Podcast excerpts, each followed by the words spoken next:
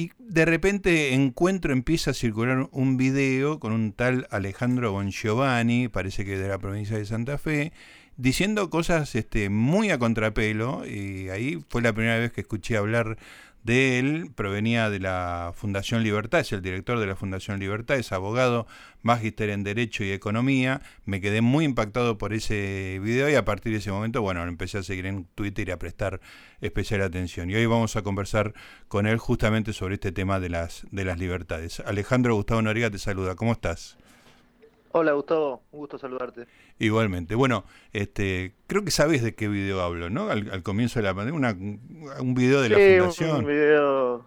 No, era una charla muy, muy de poco público para unos amigos mendocinos que nos habían pedido un análisis y alguien recortó el pedacito y bueno, la cosa se viralizó con esta lógica o irracionalidad que tienen las redes sociales.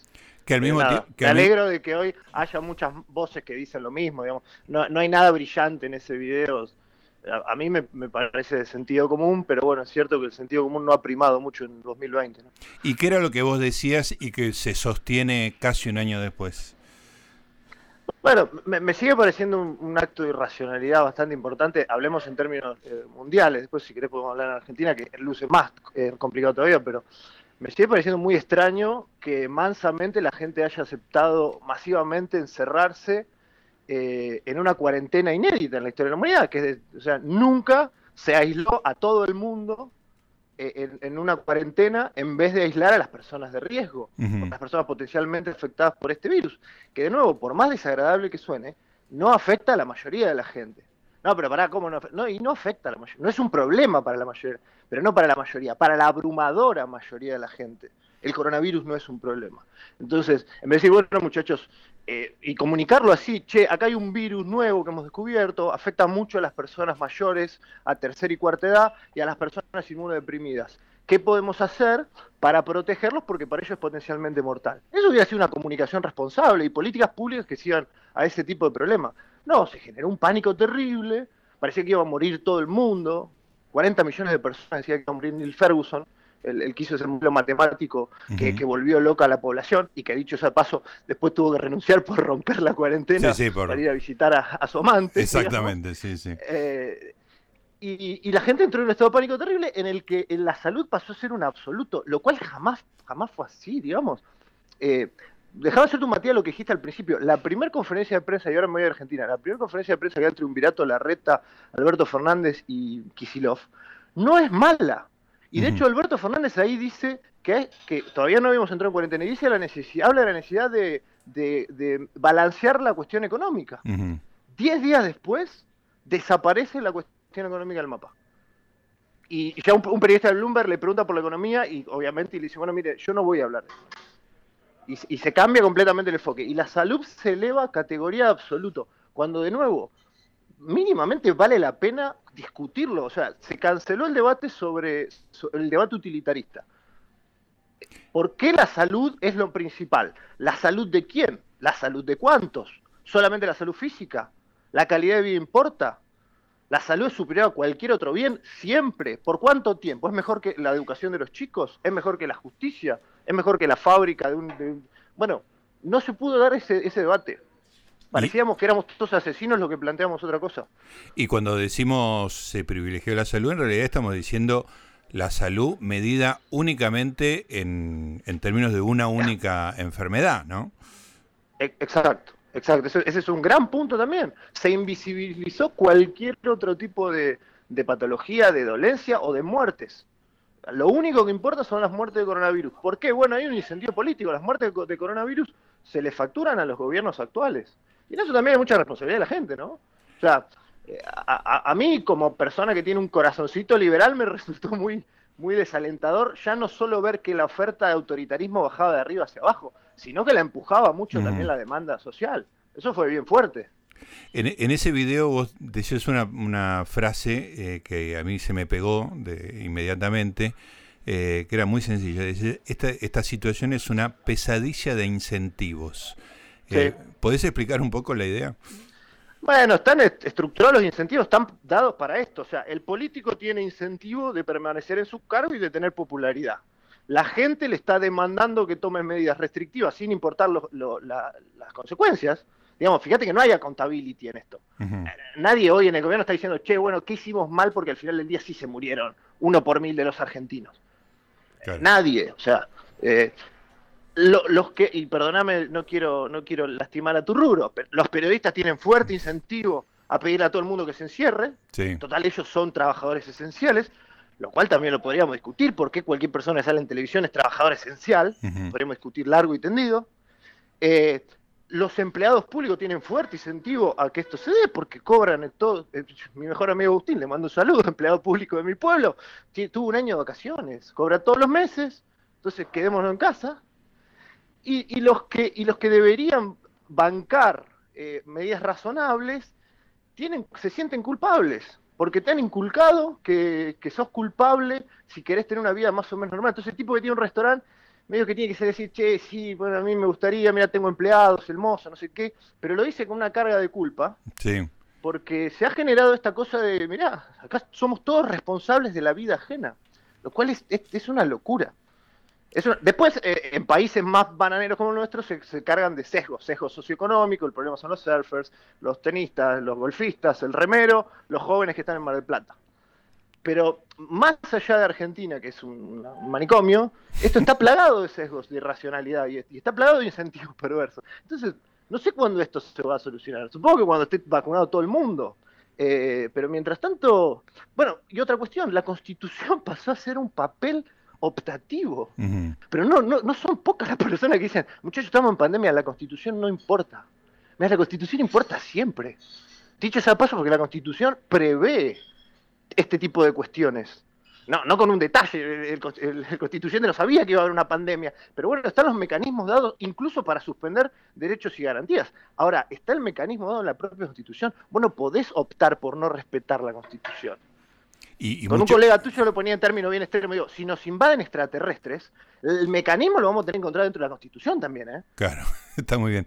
Este, y muchas veces los que decían la Constitución en este momento no importa, eran los agentes de seguridad, digamos, los que, los que, cuyo trabajo es eh, enforzar las leyes, digamos, hacer que se lleven a cabo las leyes, digamos, ¿no? Y ellos eran los primeros en decir, no, no, estamos en pandemia, la Constitución ahora no, no importa, ¿no? Eh, lo cual hace eh, el, panorama más difícil de salir, más oscuro.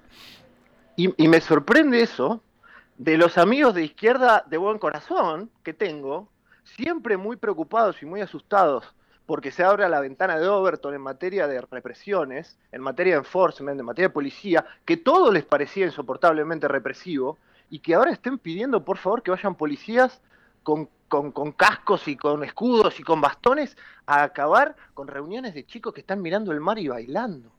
Entonces, hasta los más progresistas tiraron el libro de Foucault al diablo y piden policía para reprimir fiestas. Es una cosa, de nuevo, a mí me sigue sorprendiendo. No, juro que no estoy impostando mi sorpresa. Estoy realmente sorprendido.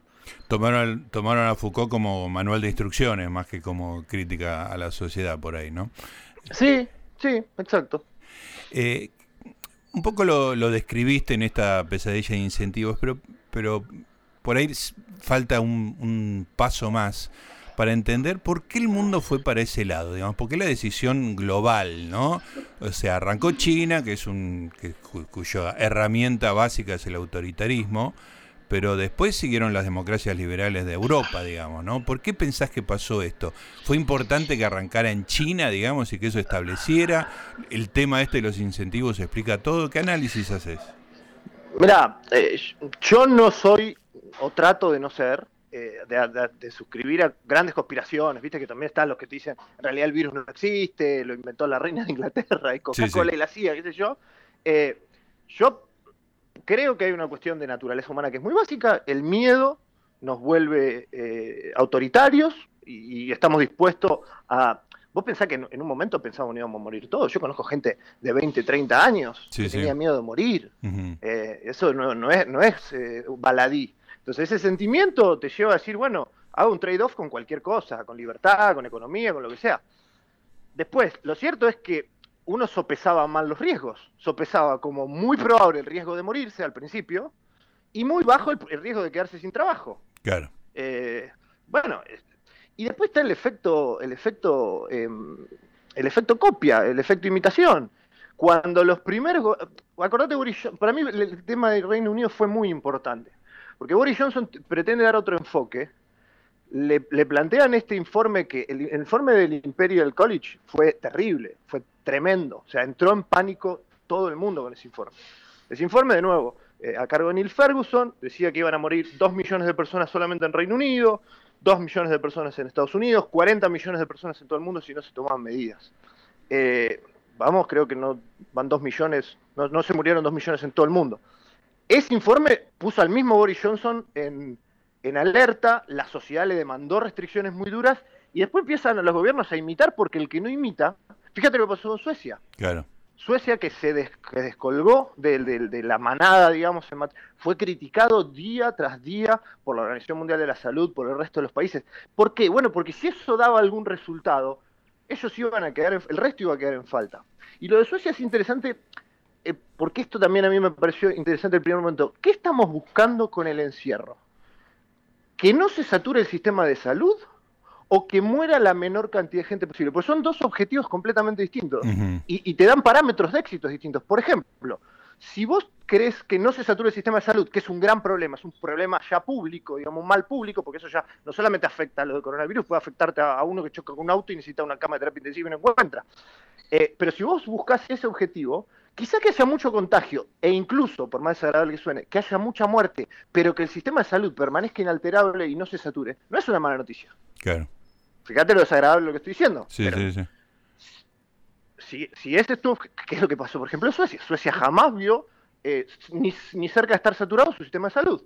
Ahora, si vos lo que querés es bajar las muertes, como, como, como dice cualquier eh, político demagogo, yo no quiero que se me muera nadie de coronavirus, bueno, entonces encerrar a la gente ad infinitum. Claro. Y, que no haya más clase, pero ¿qué es lo que va a pasar? No, que no haya clase. ¿A qué le importan los chicos? La educación de los chicos. Si vos lo que estás queriendo es salvar vidas. Entonces digo, nunca se planteó esto en términos utilitarios. Che, ¿cuántas vidas queremos salvar? ¿Cuál es nuestro parámetro de éxito? ¿A cambio de qué?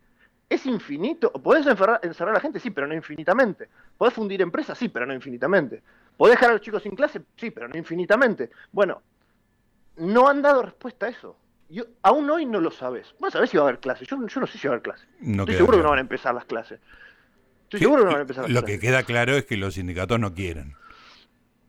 Por supuesto, y tiene la herramienta, porque vos le diste una herramienta moral de que dar clases mata. Claro. Es una locura, es una verdadera locura. Todos los países se encerraron. Ahora, no todos los países tienen como única herramienta, la caja de herramientas del encierro.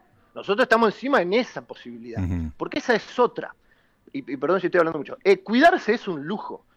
Eh, la madre no se enferma. no, es que la madre que está, la madre soltera que tiene tres hijos no se enferma. Se enferma, pero hace de cuenta que no se enferma porque tiene que seguir eh, cuidando a los hijos, haciéndole la comida y demás.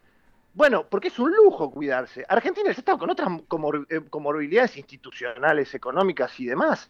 Digo, me encantaría que estuviésemos en un país donde el coronavirus es el problema número uno. Quizá en Alemania lo es, en Argentina no. En Argentina el problema es muchísimo más grave. Tenemos 45% de pobres. Tenemos una pandemia de inseguridad, como dijo la, propia eh, em, directora del Servicio Penitenciario Federal. Tenemos otro, otro tipo de enfermedad por la que se muere gente. Eh, digo, no, no, no ranquea el coronavirus. No ranquea. que, no, no, hay que hacer nada. No, sí, pero hay que tomar una política pública acorde a la gente. Y acorde también al crédito político que uno tiene. Y esto es muy importante. Esto es muy importante. El gobierno gastó todas sus balas ya no tiene, no tiene crédito para pedirle nada a la gente. Por supuesto lo va a seguir haciendo. Pero bueno, nada me extendí demasiado. No, está muy bien, Alejandro. Realmente una voz eh, distinta que hay que escuchar. En otro momento, por supuesto, hemos agotado el tema, eh, la conversación en el coronavirus, pero en otro momento me gustaría conversar con vos por, sobre la posibilidad de que haya una conversación liberal en la Argentina, que, que, no sea tachada de izquierda, que tampoco sean los dementes libertarios que, este, eh, no sé, hay, hay, una posibilidad política que por ahí se le escapó a la Argentina. de la para, para esa conversación, déjame tirarte una sola frase para, para prólogo de esa conversación. El liberalismo no es antisistema. Perfecto, listo, muy claro. A partir de eso vamos a tener otra conversación. Gracias, Alejandro. ¿eh? Un abrazo grande. Ahí estaba Alejandro Bongiovanni, abogado, magíster en Derecho y Economía, director de la Fundación Libertad, hablando justamente de la libertad.